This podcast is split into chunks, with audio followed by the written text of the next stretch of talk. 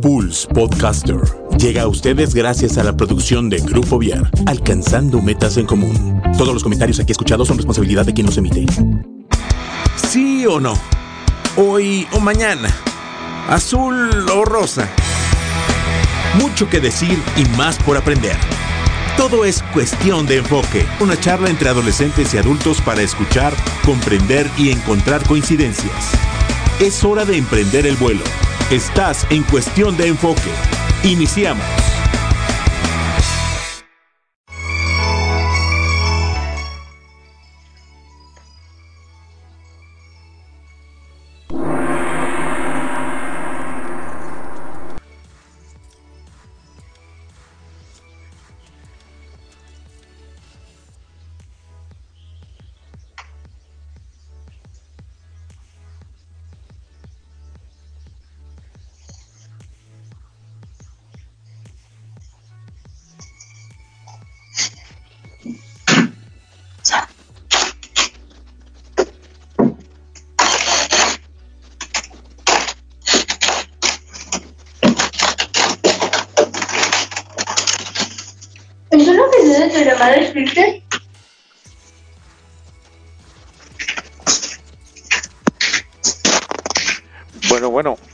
Sí, ya estamos al aire, Yasmín. Buenas tardes.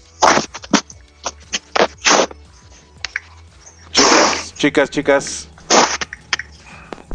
Chicas, chicas, ya estamos al aire. Buenas tardes. Hola, buenas tardes. Eh, no, estábamos escuchando. Buenas tardes. Bienvenido a esta cuestión de enfoque. Qué gusto poderlos saludar. Seguimos desde casa, muy contentos de poder estar con ustedes y por eso estas cuestiones técnicas se nos van un poquito de las manos, pero qué padre que nos estén acompañando y que podamos enlazarnos eh, para platicar de lo que está sucediendo eh, pues en estos días. Hoy el tema es súper interesante porque comenzamos, el, eh, retomamos el día de, hoy el ciclo escolar de una manera este, virtual. a través de la tecnología, sobre todo en la, en la cuestión de educación básica, a los chicos de universidad, algunos desde la semana pasada están este, ya retomando, han retomado ya sus estudios, y eh, pues en algunas otras universidades esperando que inicie un, un nuevo cuatrimestre por ahí de inicios de mayo.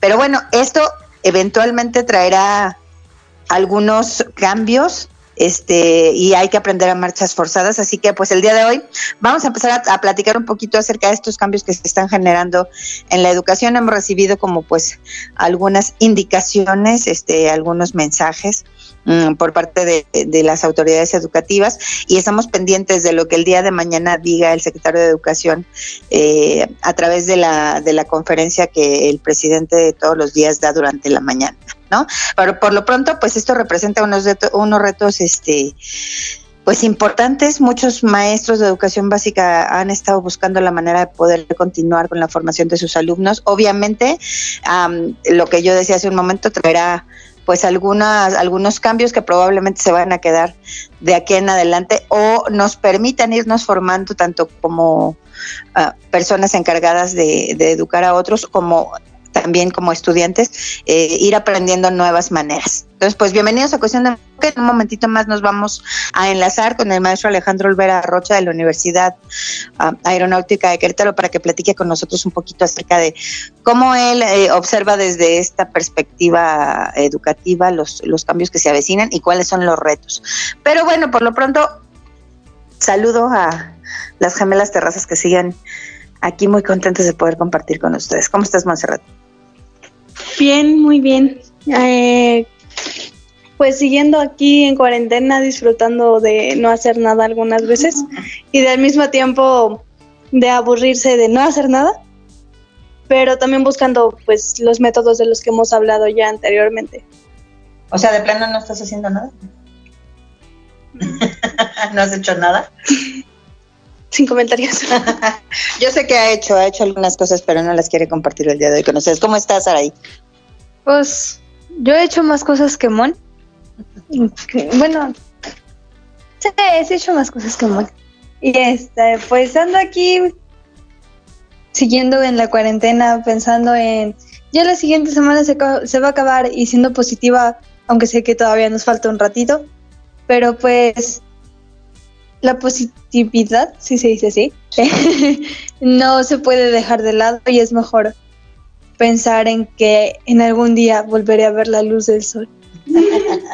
Ay, cálmate, la Ay, eh, dramática, ya saben, este, ahí, porque obviamente ve la luz del sol, todos los días aquí hay suficiente luz del sol como para que se esté quejando, pero bueno, de pronto así se nos ocurren estas cosas. Eh, sin embargo, bueno, tiene sus, sus mm, cosas muy positivas, como ya lo hemos platicado en otras ocasiones, y una de ellas, chicas, es poder seguir este, con los estudios desde, desde nuestro lugar, ¿no? desde casa. ¿Cómo les fue a ustedes con este asunto? ¿Estuvo fácil, difícil, regular? ¿Qué piensan? Bueno, ok, ya hubo, hubo algunos asegúnes, pero este, ¿cómo ven este asunto de, echar la tecnología para poder continuar con, con el aprendizaje? ¿Qué piensas, Monse?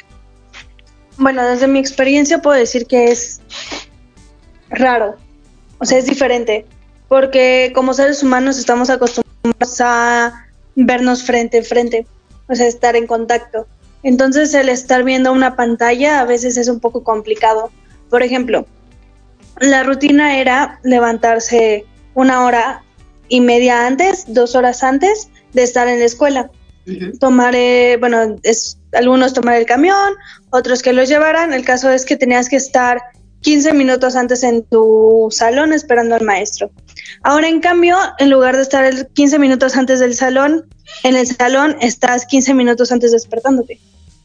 Okay. Para exactamente, o sea, en lugar de levantarte a las 6 de la mañana, a las 7 de la mañana, te estás levantando a las 7:50 cuando tu clase es a las 8, ¿no? Entonces es como, es cambiar mucho la rutina y luego los ah, maestros están como con este des, eh, con la espinita de si me estarán entendiendo, no me estarán entendiendo, porque obviamente no está el factor pizarrón en, en el aula virtual. Entonces, eh, es complicado a veces entender algunos temas, sobre todo cuando son temas complejos, por ejemplo, en matemáticas, yo ya no llevo matemáticas, entonces no sé cómo estarán llevando a cabo eso. Eh, es algo muy visual, en donde las ecuaciones tienes que estarlas, bueno, al menos desde mi punto de vista, tienes que verlo para ver cómo se van desarrollando. Entonces no sé cómo es que están tomando estrategias los maestros para llevar esto a cabo.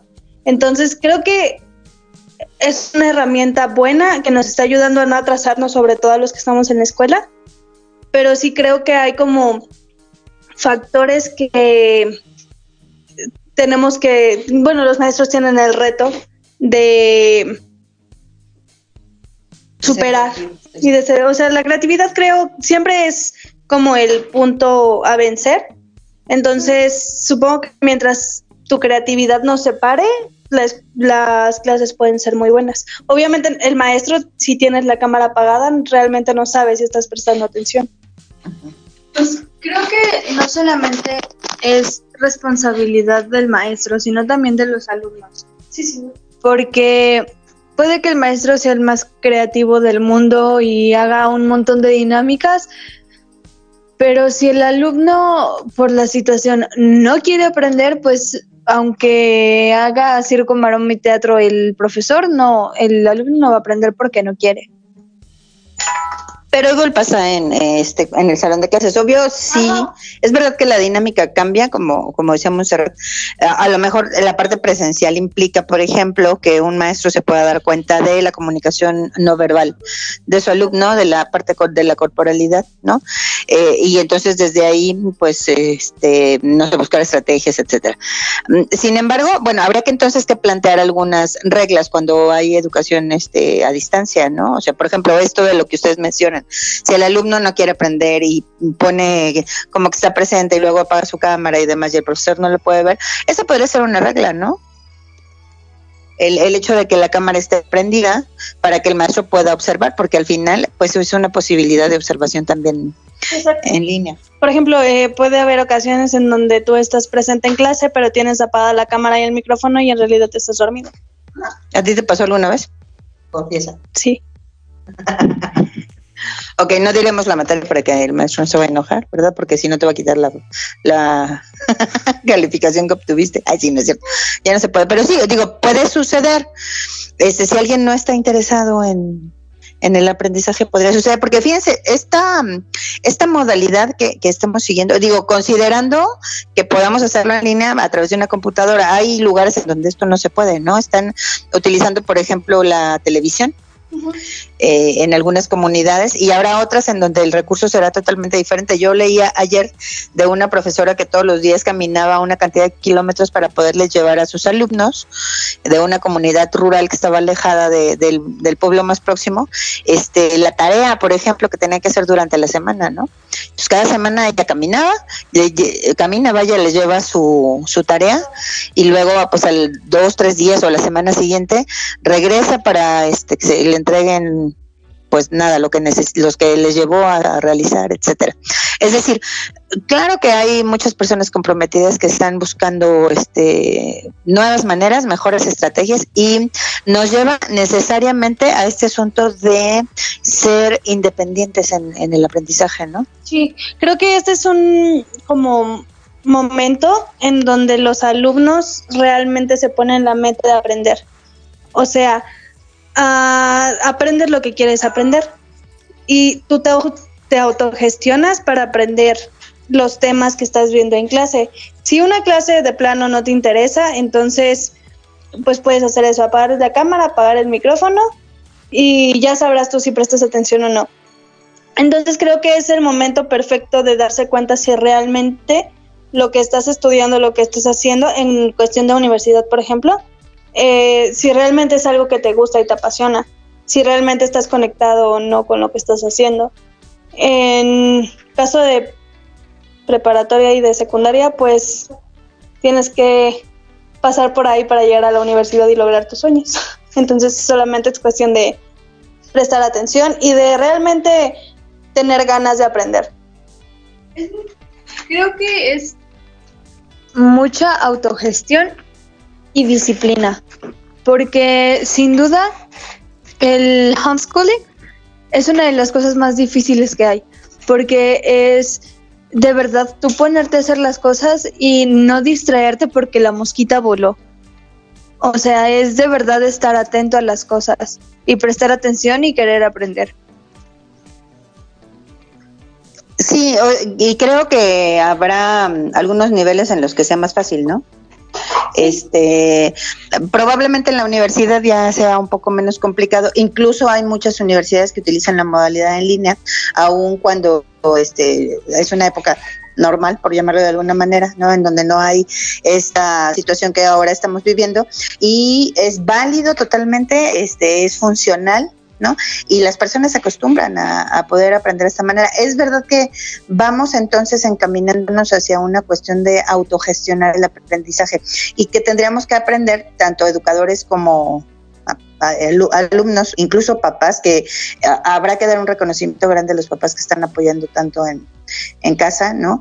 Eh, tendríamos que ir caminando, migrando hacia esta posibilidad de utilizar la tecnología como estrategia para que pues podamos seguir aprendiendo porque digo probablemente esto seguro va a pasar ya este pronto. Obviamente este, estos días hay que cuidarnos mucho no para realmente apoyar a que a que este el asunto se vaya volviendo menos complejo y podamos eh, ya empezar poco a poco a realizar nuestras actividades cotidianas vamos a volver a las aulas sin duda alguna pero seguramente esta estrategia que ahora estamos aprendiendo, esta posibilidad de utilizar la, tecnología para aprender de manera mucho más formal, este, pues se va a ir implementando poco a poco, ¿no?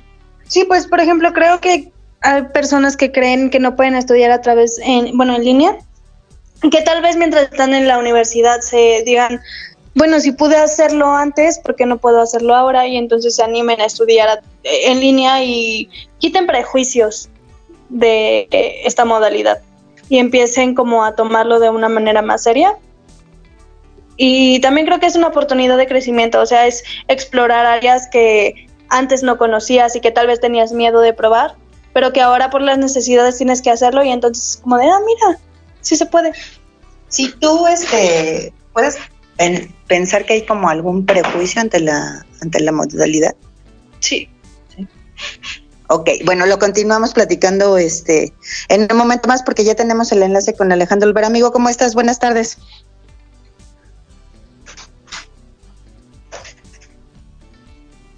Pues muy contento de, contenta de, contentas aquí también las Camelas y yo de poderte saludar. Y este, bueno, a, pesar de que estamos en casa y estamos eh, encerraditos, pues tener la, el privilegio de platicar contigo, Alex.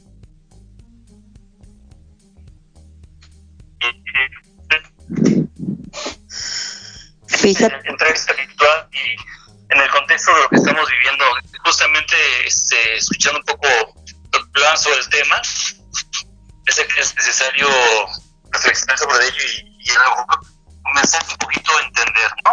Este, o tratarlo de entender si creo que sea más específico. Sí, ¿tú qué, qué piensas este, respecto de esta posibilidad que tenemos hoy de utilizar la tecnología en, cuestión educativa y cuáles crees que son los retos que, los educadores tenemos justo en este momento este de confinamiento, pero ¿qué vendrá adelante, Alex? sin duda, por, reponernos de la sacudida. Creo que es un elemento fundamental para, para todos los que estamos involucrados o relacionados con algo que tiene que ver con la educación porque justamente nadie se esperaba esto. O sea, se visualizaba la incursión, la tecnología al aula, eh, se hicieron muchas pruebas, muchas, muchas, eh, se construyeron muchos modelos basados en esos principios, pero realmente nadie eh, tenía la certeza en qué momento podría ser necesario e imprescindible llegar a tener una, una, una acción determinante ante lo inevitable, ¿no? Me parece que sí es muy importante, pues, tratarlo de dimensionar en que seguramente este es un, un gran ensayo y una gran prueba para, para en muchos aspectos, ¿eh? Por una parte, para darnos cuenta que, que, realmente del uso de la tecnología eh, tenemos todos, ¿no? Porque tanto es problema para el docente incorporar la tecnología en una modalidad distinta como para el estudiante mismo. Eh, quizá eh, todo el mundo tendrá acceso a una televisión, tendrá acceso a, internet en el celular, eh, pero la gente de la ciudad, ¿eh? Sí. Sí, porque en el, en el medio rural pues las cosas las son distintas, ¿no? Y, y habrá que buscar, como decíamos y lo comentábamos acá, algunas otras estrategias. Sí, sin duda. Entonces, mmm, me parece que lo que menos podríamos ahorita es hacer una crítica sobre lo que funciona y lo que funciona, sino más bien empezar a sacar una perspectiva de observación para darnos cuenta eh, qué es más factible que funcione, qué es menos factible que funcione, pero sobre todo, no creo que es algo que se debe evitar en este momento con lo que estamos viviendo, que es como en la, en la crítica desinformada, ¿no? Claro. Mm, incluso de escuela a escuela, ¿eh? ¿eh? el nivel socioeconómico ya es que determina mucho las instituciones en las cuales tenemos a los hijos, por ejemplo, donde tú mismo estudias, porque también sea en función de capacidades y, recursos, que no es lo mismo, no es la misma realidad para todas las instituciones, ¿no? Entonces, es tan amplio, es tan amplio posibilidades que se dan en torno a la educación y, la, y sobre todo la atención a la emergencia, que realmente nos tiene sorprendidos a todos, ¿no? Ahora mismo, por ejemplo, desde cómo vas a hacer el proceso de admisión, desde cómo vas a hacer este el, seguimiento al, desarrollo de los programas. Muchos programas no estaban pensados para una modalidad de, línea, que tampoco es hace sentido decir es que ahora las clases las voy a grabar y se las voy a dar a mis alumnos, ¿no? En ese tipo de, de aspectos creo que no, o sea, no es así, o sea, tampoco sería la forma de, enfrentar esto.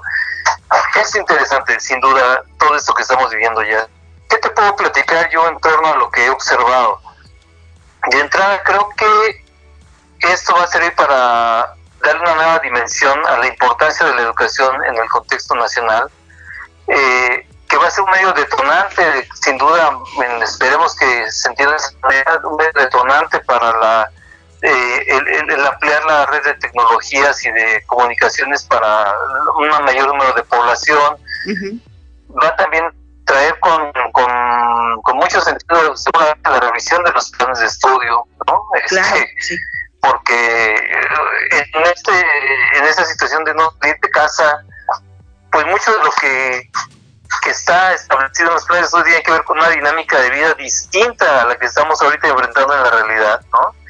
Se da por hecho que la gente convive, sale de sus casas, trabaja, tiene una familia, una dinámica, pero realmente eso seguirá cuando no hay certeza de si esta contingencia va a ser definitiva su el que se tome control o será algo con lo que tendremos que empezar a convivir. Eh, los modelos educativos, instruccionales, ¿no? Donde eh, el maestro es el centro del aprendizaje, aun cuando ya se ha venido migrando un poco esta visión, más se le enfoca hacia el estudiante, pues justamente ahora el problema es para el estudiante, porque tiene que aprender a saber cómo aprender, ¿no?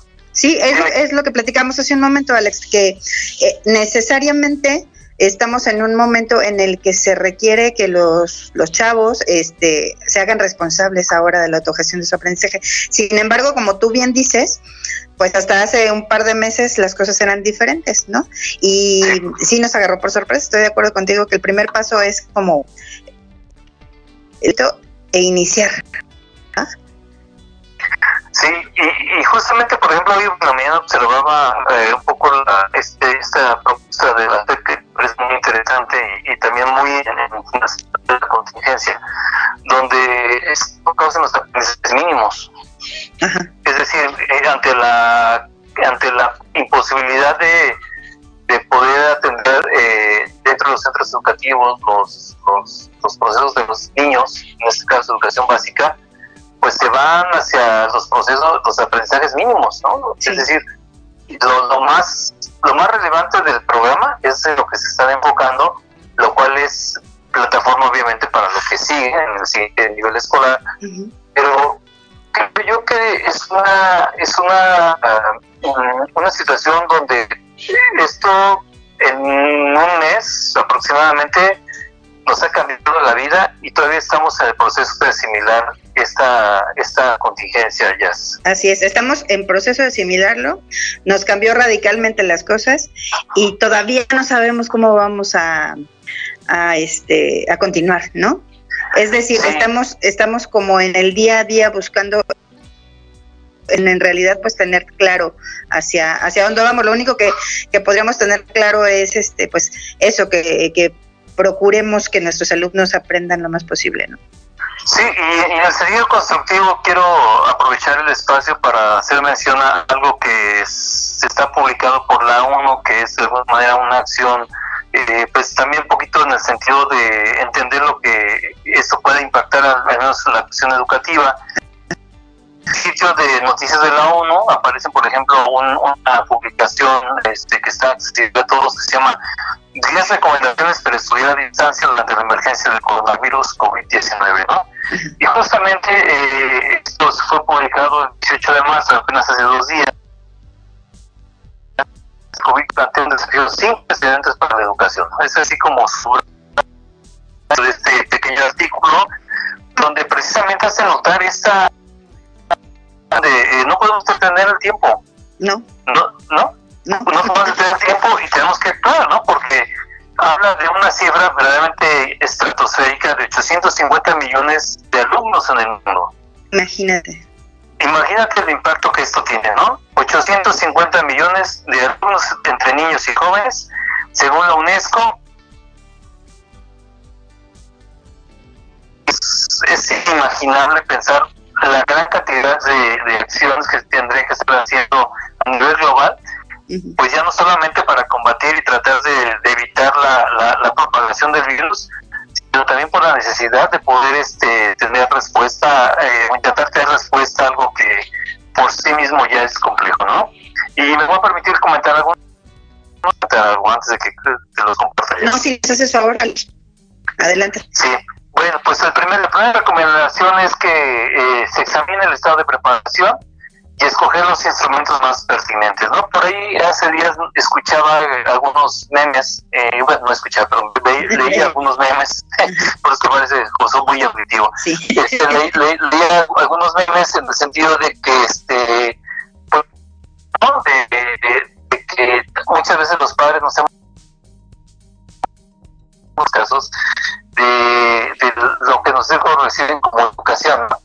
y, entonces decía meme que algo así como que pues ahora ya tanto has criticado al profesor de tus hijos que ahora tú eres el experto, ahora tú vas a ser, la mejor oportunidad de ser el experto en tu casa en acompañar a tu hijo para que veas realmente si el ser docente es una situación bastante sencilla, ¿no? Entonces, es, es justamente esto, o sea, eh, eh, ah, y otro en el sentido que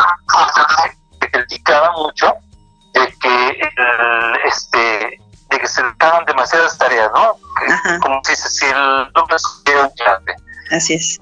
Entonces, bueno, dice aquí esta recomendación, que es optar por las soluciones de alta o débil tecnología en función de qué tan confiable sea el abastecimiento de energía y acceso a Internet a nivel local.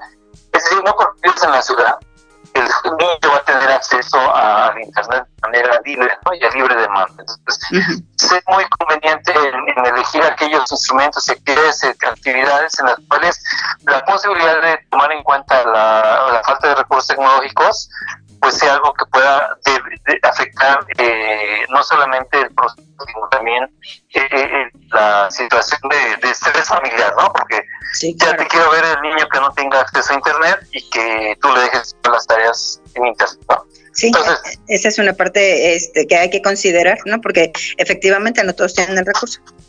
Así es. Y en esa misma medida, pues también no, todos los docentes somos duchos en las cuestiones tecnológicas, ¿no? Exactamente. Entonces, habiendo mejor clase de media hora, ¿no? Este, videograbada. Sí. Cuando las habilidades, este, eh, eh, eh, ¿cómo se llaman? Las habilidades digitales.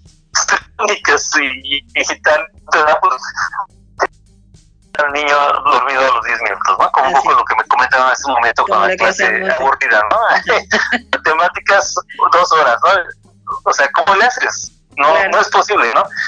Y en esa misma lógica, pues también lo cierto es que eso, hacerlo de esa manera es una, es una forma rápida de liberarse un poco de la gran responsabilidad que tenemos los docentes, porque eh, si bien es cierto que se piensa en un, por ejemplo, en un video tutorial o en una, alguna videoclase previamente grabada o incluso en, en, vivo, pues no es sencillo, o sea, preparar algo que va a estar eh, de esa manera compartido no es más sencillo que una clase misma, ¿eh? No, de hecho hay técnicas este, que, se estudian con mucha antelación, ¿no? Para poder hacer este tipo de, de cosas. Tú lo haces este, desde hace tiempo. Y, no, no fue un ratito el que te llevó, ¿no? El, poder estar haciendo programas y eh, el poder estar como dando capacitación en línea tiene su, su, vaya, su chiste, pues. No quería decir eso, pero tiene su chiste. Sí, totalmente. Eh, porque además eh, el otro gran tema es ahí el sentirse expuestos, ¿no? Así es. cuando lo videograbas o lo grabas, decís en el caso del audio, pues todos los errores son notorios, ¿no? Entonces eso genera, por supuesto, una, una gran, un gran estrés que y además eh, no solamente tienes expuesto, además eres muy puntualmente criticado. Entonces no es más sencillo realmente eh, pensarlo de esa manera. Por lo tanto, lo que se recomienda es considerando todo, ¿no? ser las actividades y en la selección de las actividades que tú vas a darle a, tus estudiantes y por supuesto también la otra parte es pensar en el regreso de las actividades, ¿no? Es decir, si tú pides 20 actividades, 100 alumnos que pero el trabajo posterior a esas actividades que ya ¿no? Porque hay que revisarlas y dar retroalimentación. Que esta parte es súper importante, porque si una actividad se queda sin retroalimentación, entonces el alumno no sabe este, realmente si estuvo bien, si estuvo mal, etcétera, ¿no? Así es, sin duda. Eh, el otro punto que nos recomienda aquí es el carácter inclusivo de los programas de aprendizaje a distancia, ¿no? Eh, considerar tiene todos los recursos, Igualmente, no todo el sistema público tendrán acceso a la tecnología, ¿no? Aunque en su casa haya un internet, aunque en su casa haya un, este, una televisión. Es eso no hace la educación, ¿eh? son procesos que acompañan a la educación, pero son recursos que acompañan a la educación cuando la educación misma es por sí un, gran proceso muy complejo, ¿no? Porque una favorable donde la mamá está estresada porque el niño no necesita a, hacer la actividad, porque no por pararse. un estado constante de eh, donde hay un tipo de estrés familiar y que el niño tenga que ponerse a hacer la tarea o estudiar. Claro. Pues realmente, y si, si es bastante la tarea las actividades, no será nada sencillo ese propósito familiar, ¿no? Así es. Y va a darle la mano con todo esto. Eh, el tercer punto es proteger la privacidad y seguridad de los datos, bueno, queda entendido por sí mismo. Publicar soluciones sociales antes de impartir la enseñanza, es decir, yo creo que ese es un punto muy relevante, ¿no? Yo creo que es necesario que hagamos una revisión de lo que estamos enseñando y ahora nunca debe de sentido que también tenga relevancia en el estudiante es que tú pienses esto que está viendo mi estudiante para qué sirve en el entorno social ¿no? es decir para qué le serviría estudiar matemáticas Ajá. para qué le serviría a lo mejor ciencias sociales para qué le serviría estudiar este eh, esta parte de formación sociocultural es decir llevar situaciones de aprendizaje al contexto de tu vida cotidiana para que cobre mayor y entonces es interesado en el estudio de los por ejemplo, cómo calculan las personas que se han enfermado estadísticamente en el país, ¿no? en el mundo, ¿no? Ahí hay un hecho muy significativo que podría servir para algunos Fíjate que tenemos algún problemita este para escucharte, Alex. No sé si Tú sabes más de tecnología que yo en este asunto. A lo mejor estás como muy cercano a, tu computador por ahí o algo. A ver, ¿me escuchas ahí? Ahí te escuchamos mejor, gracias. Ok, bien, gracias. Eh, también, mm, aunque ya no hubo mucho tiempo, pues hay que, mm, se recomienda a la ONU volver a planificar el desarrollo de los programas de aprendizaje a distancia. Es decir, eh, quizá en algún otro momento valdría la pena, desde el mismo diseño curricular, ver eh, si se llegara a presentar una contingencia como la que estamos viviendo, de qué manera podrían ser eh, abrazados estos programas de estudio en medio de la contingencia, ¿no? Es decir, si sucediera una situación similar, ¿qué es lo que tendríamos que hacer? anticipadamente, ¿no? Porque entendemos que esta, esto que estamos viviendo nos, nos tomó por sorpresa a todos. Sí, increíblemente. Hemos tenido que aprender a marchas forzadas, ¿no? Totalmente, ¿no? Proporcionar los docentes y alumnos asistencia en cuanto a la utilización de las herramientas digitales, es decir, eh, hay que hacer alguna capacitación mínima previa, ¿no? Con los papás, con, los docentes. Eh, vamos, no se trata de aventarle la responsabilidad a las familias, sino que los acompañemos. Y finalmente, los que estamos en educación tenemos un poquito más de idea de cómo poder incorporar la tecnología en los procesos educativos, ¿no? Y esta, esta parte que mencionas y que, menciona la ONU es creo que muy importante, Alex, porque pues igual que nos agarró a nosotros por sorpresa y nos tuvimos que poner a planear a marchas forzadas y a buscar estrategias, etcétera, de igual manera sucedió con, los padres de familia, ¿no? Y algunos pues están teniendo además que salir de casa. Entonces, este, también es, es como una cuestión de y de comprensión. Sí, Sí, sí, sí, y, esto, bueno, va de la mano con el punto 7 que dice combinar los enfoques adecuados, limitar la cantidad de aplicaciones y de plataformas, porque ahí hay aplicaciones, plataformas, y yo creo que cada plataforma tiene sus propias mm, características y que, por ejemplo, para las videoconferencias o las videoclases, utilices tú como maestro Zoom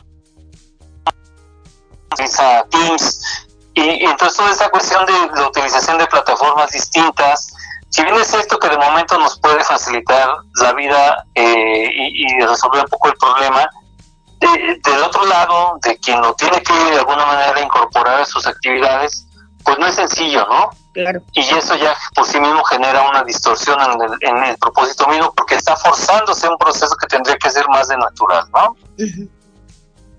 Eh, hace rato mencionabas en, su conversación ahí, en cabina, bueno, en tu casa, que es cabina ahora. En, la cabina en la, en la cabina casera, ¿no? que había que tener como reglas de aprendizaje a distancia, ¿no? Claro, por Es decir, eh, eh, reglas mínimas, por ejemplo, no apagar la no apagar la, la videocámara, ¿no? Si es fuera el caso, que no sé cómo funciona para la cuestión de, de, niños, ¿no? Que es ahí un poco distinto el tema por, por la cuestión de, de, de seguridad, ¿verdad? Pero, eh, pero al final de cuentas tendría que haber un reglamento, una forma de, de ordenarlo, ¿no? Puede ser eh, no puede ser la misma lógica del aula llevado en este caso a la a, la, a, la, a la comunicación a distancia, ¿no? Claro, sí, hay que buscar distintas maneras, dependiendo, por supuesto, de, del tipo de alumnos que tenemos y de las edades, ¿no? Porque eh, tienes razón, o sea, hay, hay cuestiones que nos limitan, por ejemplo, en esta parte de la imagen, ¿no? Claro, así es. Y un punto, fíjate, llegamos al punto nueve, que se me así como súper, pero yo creo que es, tendría que ser el primero si, el orden fuera de orden de importancia, ¿no? Dice, definir el tiempo de duración de las unidades de aprendizaje a distancia en función de las aptitudes de regulación de los alumnos, ¿no? Ese se me hace súper importante, pero al mismo tiempo, Alex, súper complicada, ¿no?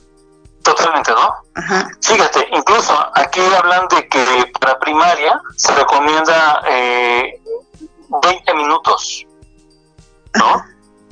Y para secundaria se recomienda 40 minutos. Sí, como máximo. Como máximo, ¿no? Entonces, esas cuestiones de dosificación mm, pueden ser un elemento que determine el resultado de una manera muy contundente.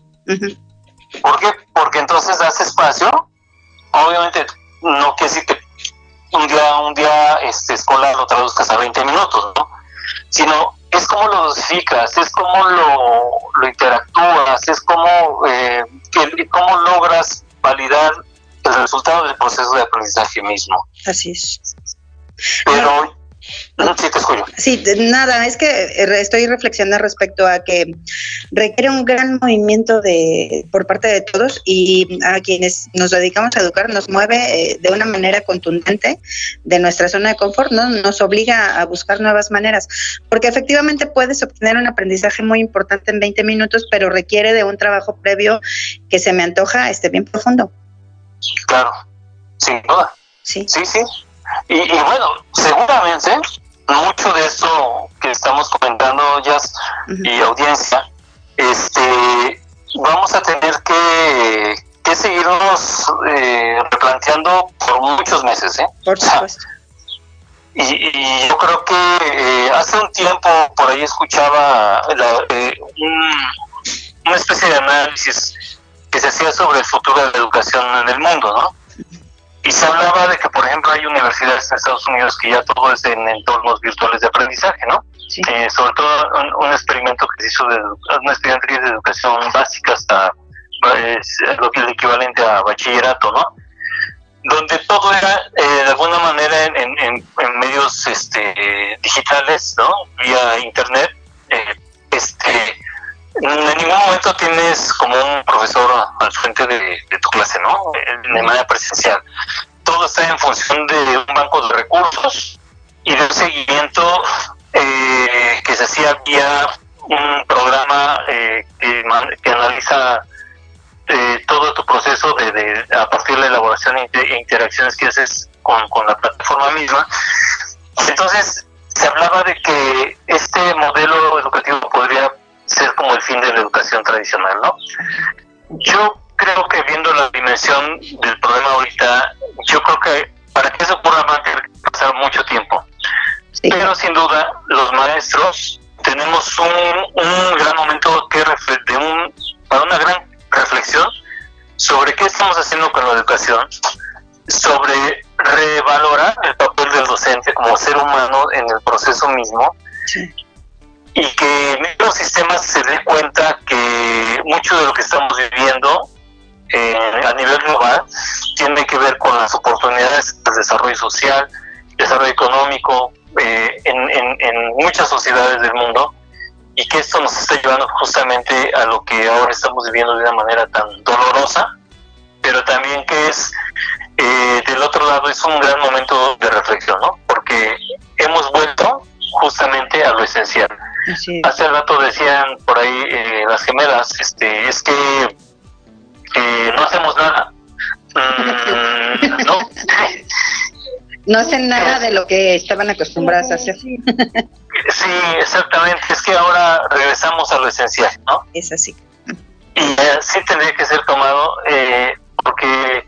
eh, justamente esa era la lógica, ¿no? Producir, producir, producir, producir, producir, a costa de lo que fuera, incluyendo nuestra salud, incluyendo muchas cosas eh, que habíamos perdido ese pulso y esa posibilidad de tener presente en nuestras vidas, como en este caso podría ser la convivencia familiar. Eh, en mi caso y en el caso de seguramente de todos los ciudadanos de este planeta, ¿no? Sí, es, es un tiempo eh, de, volver al corazón, lo decíamos hace un par de programas, ¿no? Eh, considerando el corazón como el centro de, nuestra vida, ¿no? Y lo mismo pasa en, las familias, es un, tiempo que nos llevó a, a nada, a tener que regresar a, la esencia de, la convivencia, este primero desde, desde el seno familiar para luego poderlo ya, este, como, se dice, proyectar hacia, hacia afuera.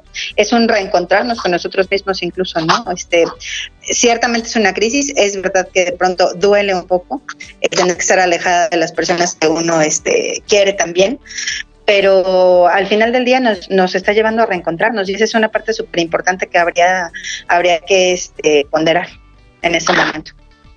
Sí, y, ligado a esto está el, el décimo punto donde habla que que es importante que las escuelas o a partir de las escuelas se generen redes de redes sociales, ¿no? redes sociales están entre padres de familia, los, los alumnos, eh, eh, los, mismos docentes, obviamente, y profesores, para generar eh, esta posibilidad de compartir con alguien más lo que tú estás viviendo desde donde tú lo estás viviendo, ¿no? Que justamente esa es la dimensión de, y creo que algo muy importante con lo que tú estás haciendo en este espacio de, de, de, de su programa, su programa, el llevar y, favorecer este un espacio de conversación pues con lo que está lo que está pasando y lo que está viviendo eh, desde otro desde otra trinchera eh, los profesores la sociedad yo como persona eh, en fin todos ¿no? y creo que algo que lo que no nos puede dejar de pasar es dejarlo de hablar Así es, es súper importante que lo podamos expresar. A mí también me parece bien interesante esta propuesta este, de, de que los niños escriban sus experiencias para que una vez que, se retome el trabajo en el aula, se pueda también platicar acerca de lo que sucedió en, cada una de sus vidas, ¿no? Porque tú sabes muy bien que la parte emocional es muy importante en el proceso educativo y pues yo no, mm, quisiera pensar en esperar a regresar al aula, si está el planteamiento, quizá lo podremos empezar desde ahora, eh, porque pues tú y yo sabemos, y además esta mesa está creada para ello, que la parte de la conversación es fundamental para el ser humano. Sin duda, es lo que nos ha hecho estar. Así es. Y ya que no podemos tener otro tipo de contacto por lo pronto, pues habría que reconsiderar esta parte tan importante para todos. No podemos mantenernos en contacto vía conversacional. Totalmente de acuerdo, Y un último punto quisiera agregar creo que los, lo, bueno, mucho se ha visto ya en, en, las redes sociales, ¿no? Pero, y me parece a mí como, como que fue algo de lo que más me hizo sentido al momento en que me vi en un confinamiento familiar, que es precisamente lo que el mundo está agradeciendo, lo que nos está pasando. Así es. Decía Monse por acá el otro día que es como que le pusieron una vacuna al planeta y nos, nos fuimos a esconder para que no nos pasara nada y mientras tanto los, los otros habitantes del planeta están de fiesta, están de fiesta y, se está como regenerando todo, ¿no? Sí, y, si nos hubieran dicho que esto eh, algún día se iba a vivir, no lo, lo, creeríamos como un tema de ciencia ficción de, algún estudio de, de cine, productora de películas. Catastrófica que realmente eh, eh, por ahí hubo incluso ya alguna versión similar a lo que estamos viviendo, pero realmente me parece que es, es justamente ahí donde radica la posibilidad de, la conversación y de la reflexión profunda desde lo que a cada quien le toca, ¿no? y, y ahí eh, creo que es el momento más, más, mm, más, uno de los momentos más valiosos en, este, en esta situación que estamos viviendo, que es el de eh, hacer un acto, ¿no? Hacer un acto y, y vuelvo al punto, recuperar lo esencial. Así es, hacer alto, reconstruirnos, este, revisarnos antes, ¿no? Y disfrutar este momento que tenemos para pasar en familia, este momento que podemos andar un poquito más lento, ¿no? Este, disfrutar esta posibilidad que nos, nos se está siendo dada de, de reencuentro, no, no solo con los demás cercanos, sino con, con nosotros mismos. Y efectivamente eh, podemos estar mucho más cerca de quienes están lejos físicamente a través de la conversación. Totalmente de acuerdo, ya. Qué gusto poder platicar contigo y poder acercarnos, querido Alex, a través de esta conversación, justamente. No, el gusto es mío, ya no sé si tengo el tiempo de hacer el programa, hacer alguna pausa, pero este, más bien quedo a tus órdenes y que tú me digas que, con, que continuamos. Si tienes alguna otra, algún otro tema por ahí que nos pudieras compartir. Déjame ver si las chicas tienen como alguna pregunta. Sí, exacto. O sea, tiene una pregunta, a ver. Eh, bueno, ¿Qué haces cuando el alumno está estresado? O sea, detrás de la cámara. Me refiero a cuando nota el maestro que la clase no está llegando a nada y que los alumnos están como apáticos, se podría decir, eh, a través de la clase. ¿Qué estrategia se podría utilizar para que el maestro no llegue a que los alumnos se encuentren apáticos y los alumnos cómo pueden evitar estar en esa situación?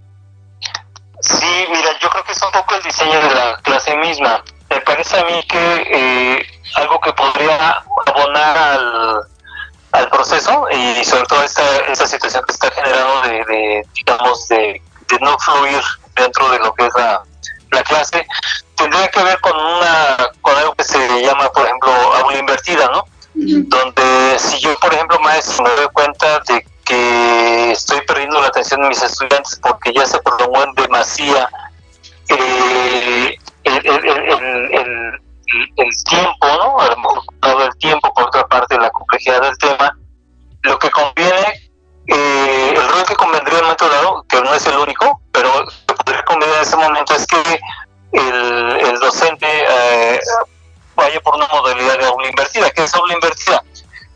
hacer grosso modo es que el estudiante se prepare antes de la clase, es decir, estudiando un poco el tema, eh, elaborando preguntas con relación a algún aspecto en concreto que no se comprendió, para que el momento que sea la sesión presencial no lleguemos en blanco. Es decir, el punto de partida que por la distancia y la falta de la personalización, el contexto del aula mismo, puede hacer que se pierda el interés y además si el maestro no tiene muchas habilidades comunicativas, pues puede hacer que se pierda el interés.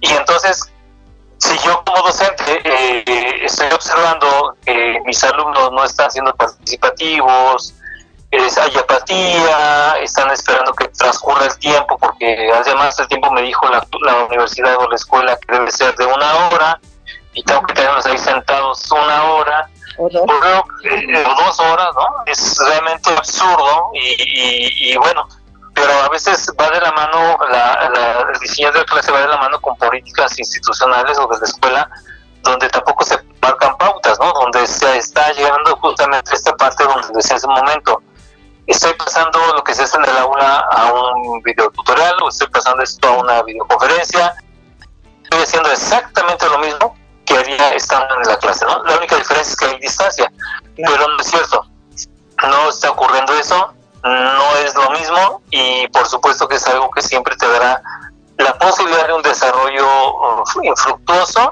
de lo que tú como docente tienes en mente alcanzar, ¿no? Entonces, yo pensaría que si yo soy el que les, si yo como no tengo un poco la situación con el docente de confianza, pues a lo mejor eh,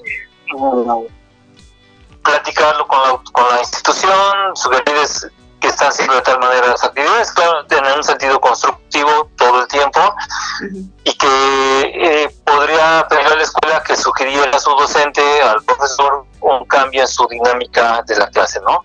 Y si no fuera el caso, la otra parte es que, bueno, yo le pido como estudiante con anticipación del tema al profesor para que él me lo haga llegar, yo me pongo, sabiendo que eso me va a funcionar mejor, me pongo a estudiar previamente y entonces durante la clase soy el que voy a participar. El que yo participe hace que los demás pares, entonces tus compañeros, también se pongan las pilas y que se animen a, hacer lo mismo. Y entonces generamos una cadena de aprendizaje distinto, porque dejamos de pensar que el, que el elemento obstructor del proceso es el docente, ¿no? Y que puede ser que sea cierto, ¿no? Pero en realidad lo que nos está diciendo esta, este nuevo entorno eh, educativo es que nosotros como beneficiarios o, afectados del proceso tenemos que ir con un pie adelante. Para mí sería una buena solución desde lo que yo puedo hacer, es decir, al profesor, profesor facilite el temario y este porque desee estudiar con anticipación, ¿no? Y entonces, aunque te estés distrayendo, pero eh, finalmente tu proceso va a ser distinto a que si llegas sin absolutamente cero de información previa. Oye, Alex, a ver, se me ocurren dos preguntas con esto que nos acabas de contar. Me suena como muy factible para, no sé, este, secundaria en adelante y secundaria con reservas, ¿no? Sí. ¿Qué hacer con un niño pequeño, primaria o primeros, este, primer año de secundaria, ¿no? Ese por un lado. Y por otro lado, ¿cuál sería como el tiempo ideal para una clase en esta modalidad? Sí, de hecho, este, bueno, lo del tiempo, la recomendación que compartí en un momento nos hablaba de para educación primaria 20 minutos, para educación eh, secundaria 40 minutos, ¿no? Es decir, la educación de la... es lo ideal, ¿no? Eh, es decir, que no es necesariamente es, eh, es, no necesariamente son 20 minutos de que el maestro esté hablando, ¿no? Sino es, son como interacciones, ¿no? Entre el maestro, porque parece que cuando nosotros lo vemos de manera, en este caso audiovisual, están interactuando eh, todos los sentidos, hasta el olfato, porque del lugar donde estás también mueres, ¿no? entonces, está entonces mucha atención, eso genera estrés, eso genera estrés finalmente en, tu proceso cognitivo. Pero lo que tienes que hacer es, eh, como docente, dosificar el tiempo de la explicación o de la el, poner en contexto al, al, alumno, a, explicar la actividad, explicar un poco el tema y lo demás se vuelve elemento donde el chico podría estar desarrollando actividades, pero sin la, necesidad necesariamente conectado al, ordenador ¿no? o al dispositivo. Pero sí que sea una, hay una, un desarrollo de, sesión moderado a unos 20 minutos, 40 minutos en caso de secundaria. Porque además, mayor este tiempo, y como no es solamente información que están recibiendo, sino están construyendo conocimientos y están generando procesos cognitivos que no son, digamos, primarios, ya son de otro orden, entonces ahí es necesario que eh, se piense de esta manera. Okay. es lo mismo que veas un video tutorial de un, un, documental de 20 minutos de la vida en África, a que veas 20, 20 minutos con la explicación de quebrados. Claro. O sea, es, eh, si no, no es, no es, no es mm, comparable, vamos. Entonces, mucho de lo que vas a desarrollar, eh, tú como profesor, es eh, le quede clara la explicación, lo que se quiere, el objetivo, el propósito, todos estos elementos del, aprendizaje que es necesario considerar. Pero la otra cosa es en qué momento lo va a hacer el chico y qué realmente podría implicarle de dificultad. Ahí es donde va el acompañamiento. ¿Ok? Sí. A través de, del acompañamiento con, en este caso, entre padres, porque así debe ser entre padres, en el caso de educación básica, entre padres y profesor. En algunos casos se puede permitir un poco que interactúen directamente con el profesor, pero se recomienda que no. Eh, verificar, o los padres tengan la posibilidad de verificar si lo que está aprendiendo su hijo, si cómo está haciendo la actividad, si todo esto está dándose de manera eh, correcta, sino qué tendrían que hacer asesorar para que se aclare, ¿no? Ok, entonces habría como la necesidad de establecer un vínculo mucho más este cercano entre el papá y el maestro. Totalmente. Para poder apoyar al niño, ok. Totalmente, y, no los puedes dejar solos. Claro. Alex, nos quedan tres minutitos. Sí, como para, para concluir esta parte. ¿Cuál sería el mayor reto que tú puedes observar ahora, en este momento justo, eh, que tendríamos para poder llegar a establecer un verdadero proceso educativo utilizando pues lo que tengamos a la mano como recurso? Yo creo que el, fundamental es estar eh, abierto, abierto en mente en todos los sentidos, para reconocer sus deficiencias y sus fortalezas. O sea, tienes que hacer un, tu foda es importantísimo hacerlo. Pero ya. pero ya, sí, sí, sí, no, no, no hay, no hay tiempo para, para divagar, ¿no? Tienes que hacer tu foda, ser realista, que si dominas, ¿no? Es decir, no solamente de tu tema, sino de, los recursos que tendrás que utilizar para tus actividades, que si dominas falta en una a corto plazo y qué te haría falta a mediano y largo plazo. ¿Por qué? Porque definitivamente, eh, eh, sobre todo hay gente que no le tocó esta cuestión de, de, formación tecnológica, sino que se, se, eh, se ha ido preparando a lo largo de su vida, pues siempre va a ser un poco más rector el incorporarlo a sus actividades, ¿no? no yo creo que algo que no nos puede fallar es decir que en este momento lo más simple no es lo, no es lo más sencillo, sino es lo más necesario. Ok, esa, esa frase me gusta y creo que la podríamos tomar como una gran conclusión, ¿no? En este momento, ¿cómo, muchas gracias. lo? ¿Nos lo repites, por favor? Sí, que lo, que lo más sencillo no es lo más fácil, sino lo más necesario. Así es creo que eso este, concluye, ¿no? E, esta, parte que nos has compartido que ha sido tan interesante, Alex. Eh, efectivamente es un reto, pero vamos a hacerlo sencillo, ¿no?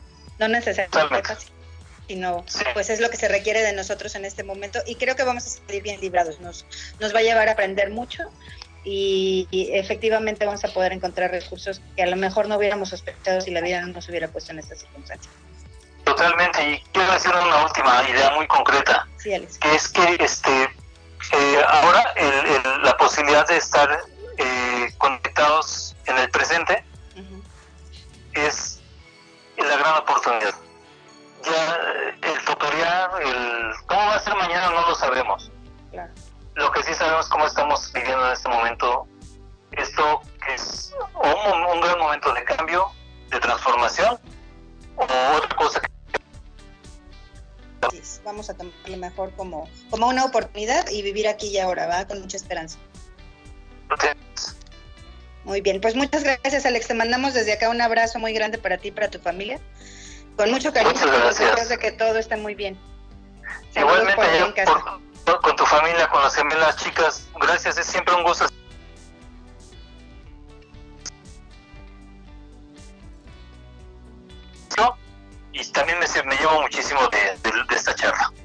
Gracias, te mandamos un abrazo. Gracias. Igualmente. Adiós, chicas. Claro que sí, con mucho gusto. Que estés muy bien. Un abrazo en casa y gracias por, por permitirnos. Seguramente. Con todo gusto. Saludos por allá en cabina, Miguel. Gracias, cuídate mucho. Chao, hasta luego. Bye. Pues el tiempo se nos fue súper rápido con esta, esta charla tan interesante con Alejandro Olvera. Este, y quisiera yo retomar esta última, esta última idea. Es muy importante que vivamos eh, intensamente cada uno de los momentos que estamos. Mantenernos informados cuidarnos muchísimo y seguir aprendiendo, que esta es una parte importante que podemos recuperar. Quizá lo estamos haciendo a otro nivel y, todavía no lo tengamos consciente, pero vale mucho la pena que hagamos estas reflexiones profundas que, que nos son permitidas en este momento y sobre de la conversación. Vamos a aprovechar el tiempo para conversar. Eh, quizá este haciéndonos cosas que probablemente no nos hubiéramos dicho, pero fundamentalmente para aprender. Chicas, qué interesante el tema de hoy, ¿verdad? Ya nos vamos.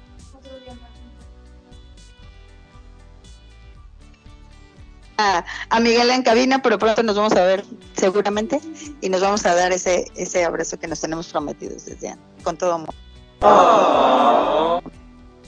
De seguro es que vamos a salir de la cuarentena, entonces solamente hay que divertirnos un rato con la familia que está en nuestro...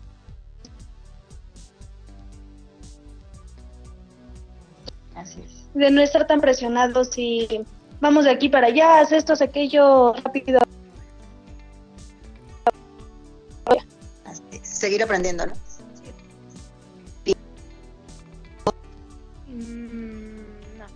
Hasta luego. Hasta luego. Muchas gracias por escucharnos. Gracias, querido Miguel, por apoyarnos en la transmisión de Cuestión de Enfoque. Y pues como siempre ya saben que la mesa está puesta para que podamos platicar, logremos conversaciones entre padres e hijos y podamos comprender en ese momento lo que nuestros jóvenes requieren y necesitan y también las personas mayores que están a nuestro alrededor. Vamos a disfrutarnos, a vivir esta etapa, pues lo necesario en familia y con una mirada eh, positiva hacia todo lo que nos está ocurriendo. Que estén muy bien, mucho éxito en sus clases virtuales a todos los chicos que regresaron a la educación básica y mi respeto, mi admiración y este mi profundo sentimiento de solidaridad con todos los profesores y los padres de familia que vamos a hacer que nuestros niños y nuestros jóvenes salgan adelante. Hasta la próxima, esto es cuestión de enfoque, mucho por decir, más por aprender. Que estén muy bien.